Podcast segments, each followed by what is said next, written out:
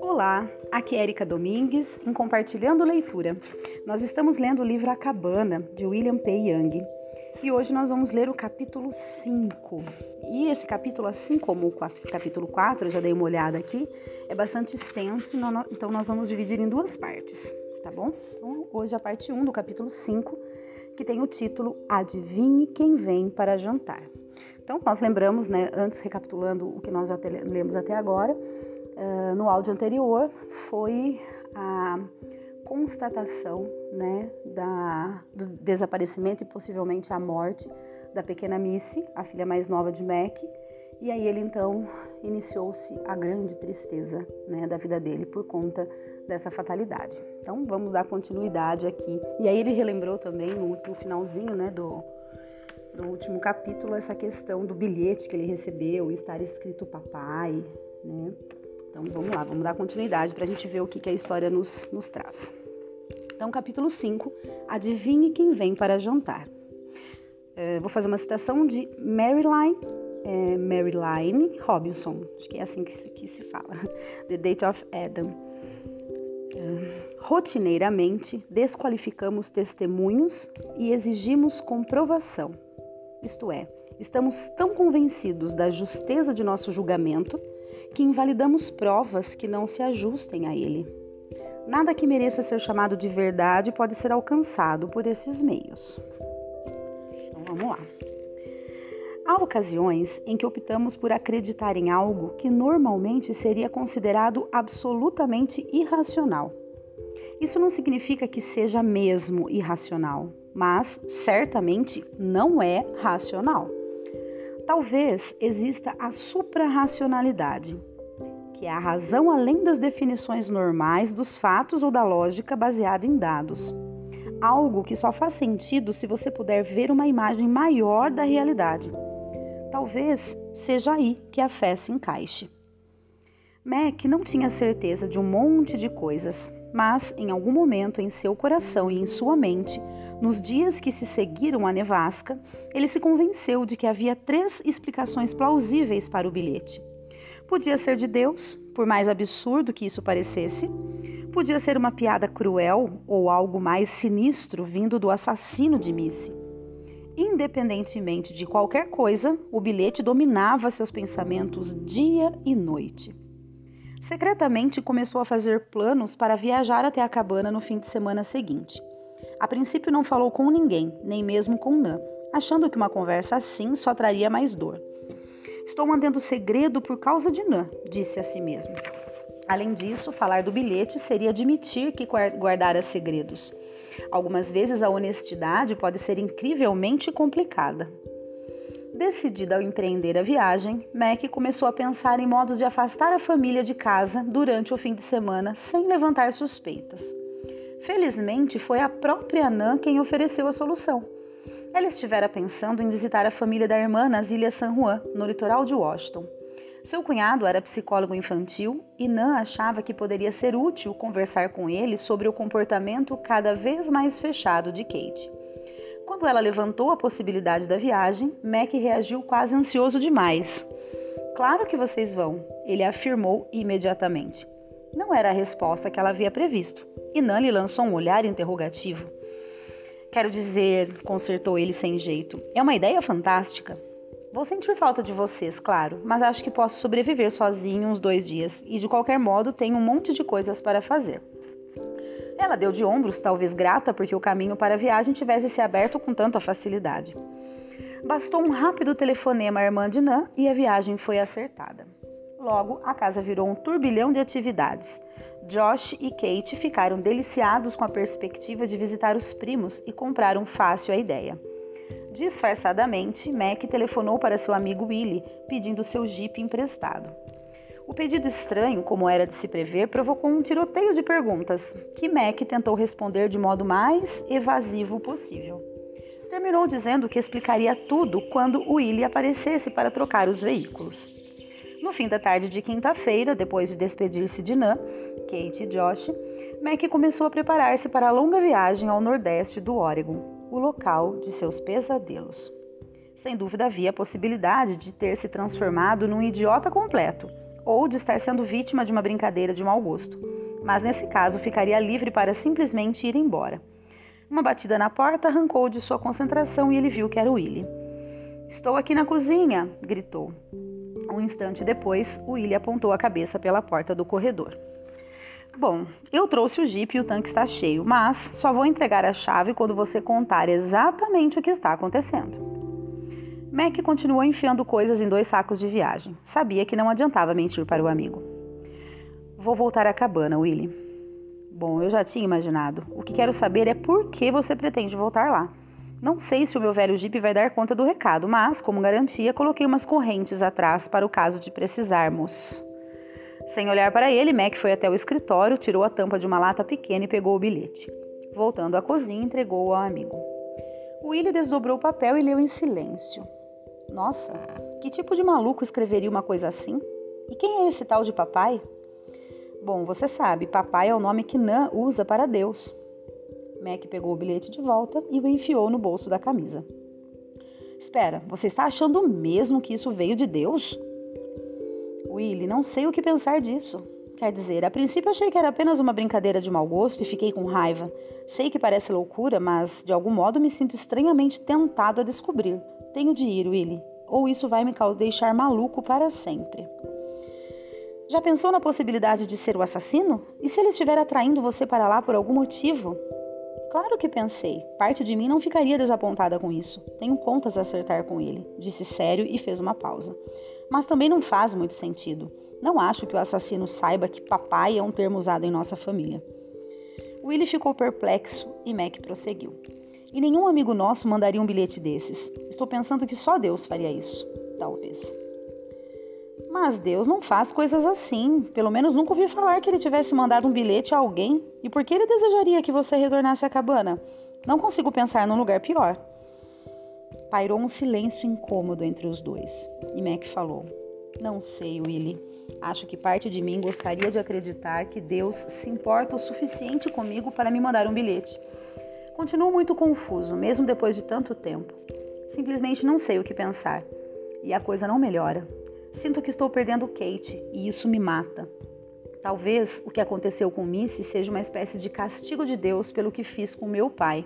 Realmente não sei. Mac olhou o rosto do seu melhor amigo mais do que um irmão. Só sei que preciso voltar, ele disse. O silêncio se prolongou entre os dois até que Willie falasse de novo. Então, quando partimos? Mac ficou tocado com a disposição do amigo, mas disse para ele: Obrigado, meu chapa, mas realmente preciso fazer isso sozinho. Imaginei que você diria isso, respondeu Willie, virando-se e saindo do cômodo. Retornou alguns instantes depois com uma pistola e uma caixa de balas. E disse para ele: Achei que não conseguiria convencê-lo a deixar, ir, deixar de ir e pensei que poderia precisar disso. Acho que você sabe usar. Mac olhou a arma, sabia que Willie estava tentando ajudá-lo. Willie, não posso. Faz 30 anos que toquei pela última vez numa arma e não pretendo fazer isso agora. Se aprendi uma coisa na vida foi que usar a violência para resolver um problema sempre cria um problema ainda maior. E aí o Willie disse: Mas e se for o assassino de Missy? E se ele estiver esperando lá em cima, o que você vai fazer? Mac deu de ombros. Honestamente, não sei, Willie. Vou correr o risco, acho mas você vai estar indefeso. Não dá para saber o que ele tem em mente. Leve, Mac. Willie empurrou a pistola e as balas na direção dele. Você não precisa usar. Mac olhou a arma e, depois de pensar um pouco, estendeu lentamente a mão para ela e as balas, colocando-as com cuidado no bolso. Certo, só para garantir. Em seguida, pegou parte do equipamento e, com os braços carregados, saiu na direção do jipe. Willie levou a grande sacola de lona que restava. Nossa, Mac, se você acha que Deus vai estar lá em cima, para que tudo isso? Mac lhe deu um sorriso carregado, carregado de tristeza. Só pensei em cobrir as várias opções, você sabe, estar preparado para o que acontecer. Quando chegaram no Jeep, Will entregou as chaves a Mac. E o que é que Nan acha disso?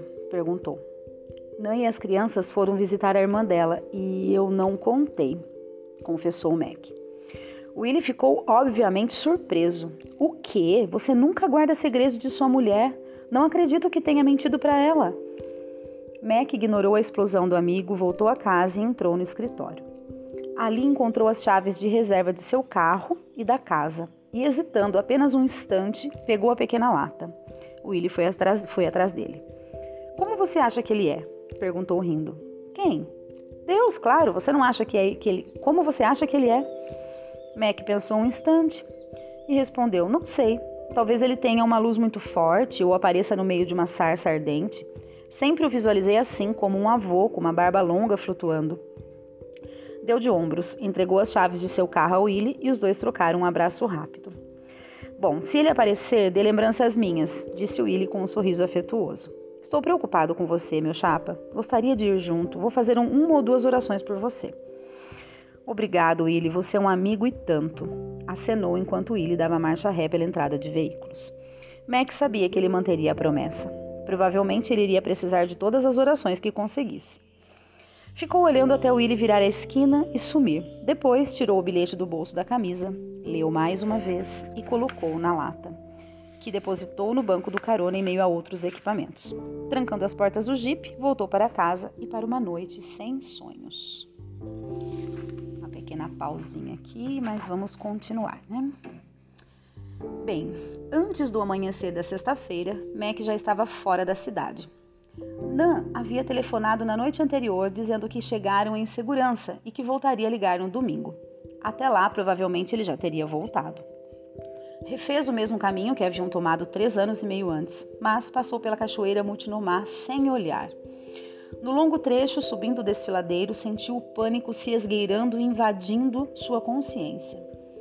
Tentara não pensar no que estava fazendo e simplesmente ir colocando um pé na frente do outro mas os sentimentos e temores represados começaram a surgir.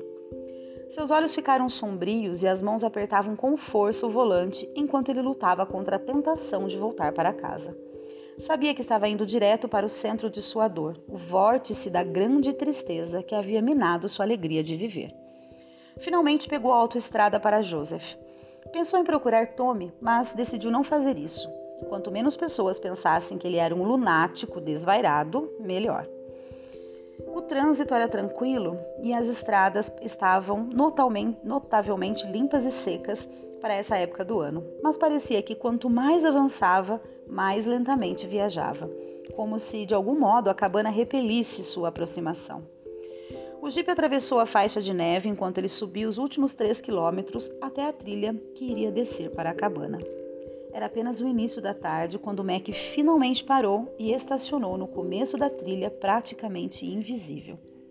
Ficou ali sentado por cerca de cinco minutos, repreendendo-se por ser tão idiota. A cada quilômetro percorrido desde Joseph, as lembranças voltavam com uma clareza que o empurrava para trás.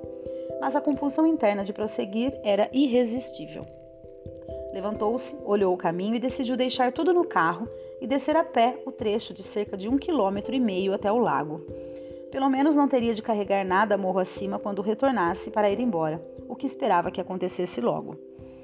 Estava suficientemente frio para sua respiração pairar no ar em volta dele, e parecia que ia nevar. A dor que estivera crescendo no estômago finalmente o empurrou para o pânico. Depois de apenas cinco passos, ele parou e teve ânsias de vômito tão fortes que o deixaram de joelhos. Por favor, me ajude, gemeu. Em seguida, levantou-se com as pernas trêmulas e virou-se. Abriu a porta do carona e enfiou a mão, remexendo até sentir a pequena lata. Abriu a tampa e encontrou o que estava procurando. Sua foto predileta de Missy, que tirou junto com o bilhete. Recolocou a tampa e deixou a lata no banco. Parou um momento olhando o porta-luvas. Por fim abriu e pegou a arma de Willie, verificando que estava carregada e com a trava de segurança acionada. De pé, fechou a porta, enfiou a mão embaixo do casaco e pôs a arma no cinto às costas. Virou-se e encarou o caminho de novo, olhando uma última vez a foto de Missy, antes de enfiá-la no bolso da camisa junto com o bilhete. Se o encontrassem morto, pelo menos saberiam qual tinha sido o seu último pensamento. A trilha era traiçoeira, as pedras geladas e escorregadias. Cada passo exigia concentração enquanto ele descia para a floresta cada vez mais densa. O silêncio era fantasmagórico. Os únicos sons que podia ouvir eram os de seus passos esmagando a neve e o da sua respiração pesada. Mac começou a sentir que estava sendo observado e uma vez chegou a girar rapidamente para ver se havia alguém ali. Por mais que quisesse dar a volta e correr para o jipe, seus pés pareciam ter vontade própria, determinados a continuar pelo caminho e entrar mais fundo na floresta mal iluminada e cada vez mais fechada. De repente, algo se mexeu ali perto. Assustado, ele se mobilizou em silêncio e alerta. Com o coração martelando nos ouvidos e a boca subitamente seca, levou devagar a mão às costas e tirou a pistola do cinto. Depois de soltar a trava, olhou fixamente para o mato baixo e escuro, tentando ver ou ouvir algo que pudesse explicar o barulho e diminuir o jorro de adrenalina. Mas o que quer que tivesse se mexido havia parado agora. Estaria esperando por ele? Só para garantir, ficou imóvel por alguns minutos antes de começar de novo a descer lentamente a trilha, tentando ser o mais silencioso possível. A floresta parecia se fechar ao seu redor e ele começou a se perguntar seriamente se havia tomado o caminho errado.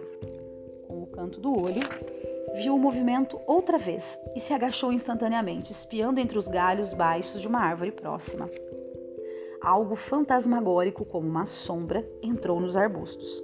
Ou seria imaginação? Esperou de novo, sem mexer um músculo. Seria Deus? Duvidava. Talvez um animal então, o pensamento que estiver evitando: e se for algo pior? E se ele tivesse sido atraído aqui para cima? Mas para quê? Levantando-se devagar, levantando-se devagar do esconderijo com a arma ainda na mão, deu um passo adiante. E foi quando de repente o arbusto atrás dele pareceu explodir. Mac girou apavorado pronto para lutar pela vida. Mas antes que pudesse apertar o gatilho, reconheceu um texugo correndo de volta pela trilha. Exalou aos poucos o ar que estivera prendendo, baixou a arma e balançou a cabeça. Mac, o corajoso, parecia um menino apavorado na floresta. Depois de travar a arma de novo, guardou-a. Alguém poderia se machucar, pensou com um suspiro de alívio. Respirando fundo outra vez e soltando o ar lentamente, acalmou-se. Decidiu que estava farto de sentir medo e continuou a descer o caminho, tentando parecer mais confiante do que se sentia. Esperava não ter vindo tão longe à toa. Se Deus realmente aparecesse, Mac estava mais do que pronto para dizer-lhe umas tantas verdades. Algumas voltas depois, saiu da floresta para uma clareira. Do outro lado, abaixo da encosta, viu-a de novo, a cabana. Ficou parado olhando-a com o estômago transformado numa bola em movimento e tumulto. Na superfície, nada parecia ter mudado, afora o inverno ter despido as árvores e o manto branco de neve que cobria o lugar. A cabana parecia morta e vazia, mas de repente transformou-se num monstro de rosto maligno, retorcido numa careta demoníaca, olhando-o diretamente e desafiando-o a se aproximar. Ignorando o pânico crescente, Mac desceu com decisão os últimos 100 metros e subiu os degraus da varanda. Vou fazer uma pausinha, deixa eu só dar uma olhada, pessoal, quantas páginas faltam. Não dá para eu andar mais um pouquinho aqui. As lembranças de horror da última vez em que estivera ali voltaram num rompante e ele hesitou antes de empurrar a porta. Olá, chamou não muito alto. Pigarreando, chamou de novo, dessa vez mais alto. Olá, tem alguém aí? Sua voz ecoou no vazio. Sentindo-se mais seguro, entrou na sala e parou.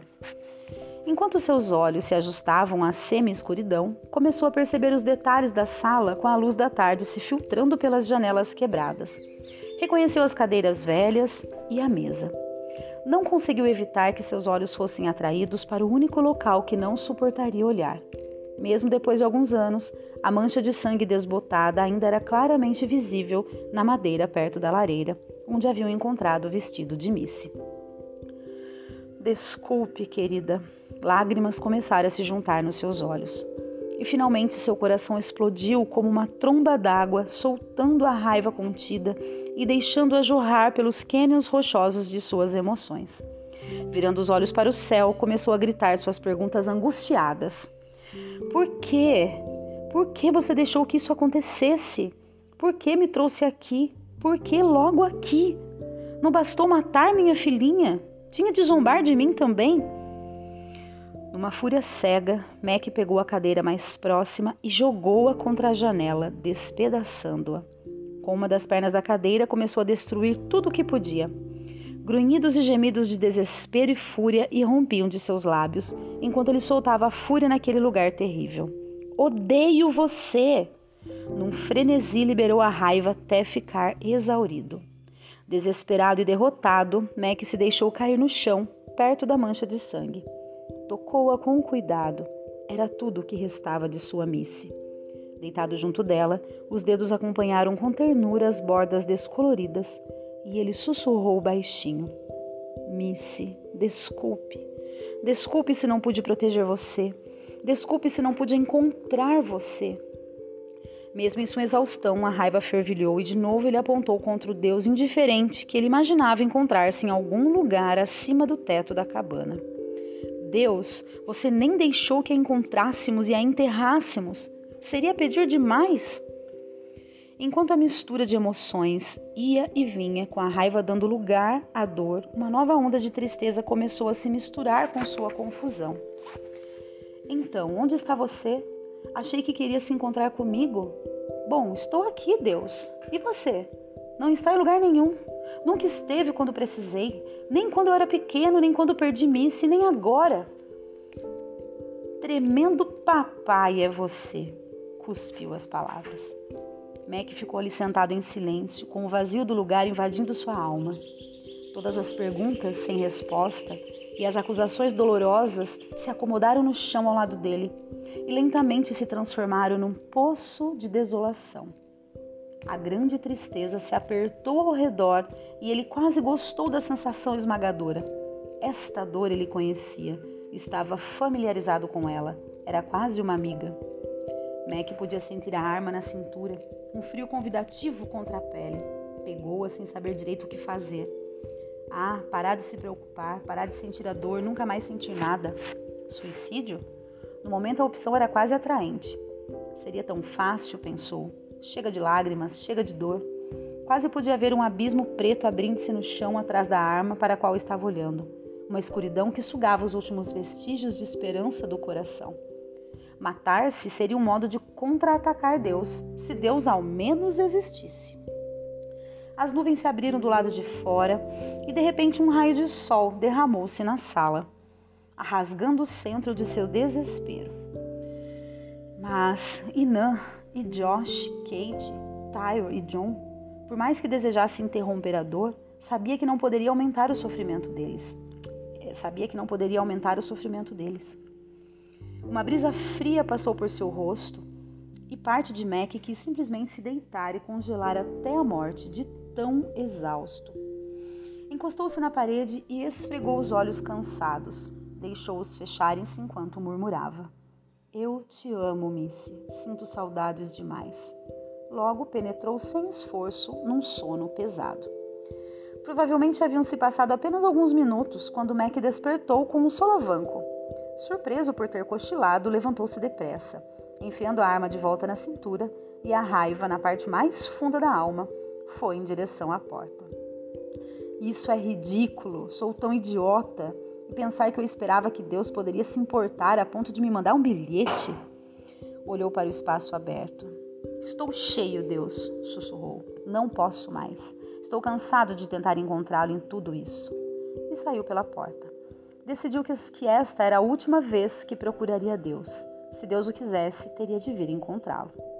Enfiou a mão no bolso, pegou o bilhete que havia encontrado na caixa de correio e picou em pedacinhos deixando-os escorrer lentamente entre os dedos para serem levados pelo vento frio que havia aumentado. Com passos pesados e o coração mais pesado ainda, começou a caminhar de volta para o jipe. Bom, agora eu vou parar, tem uma pausa aqui, uma pausa importante, né? E eu vou, vou finalizar o áudio que já está aí quase 25 minutos, eh, mas não tinha como parar antes, né? é, essa leitura é um tanto quanto instigante demais para que a gente fique fazendo pausas. Então, vou aproveitar as pausas que o próprio livro me coloca, tanto no, no término de um capítulo quanto nessas, nesses momentos mesmo que ele coloca como pausa. E é isso. Espero que vocês também estejam tão envolvidos quanto eu. Né? Espero que estejam gostando. Um grande abraço e até o próximo áudio.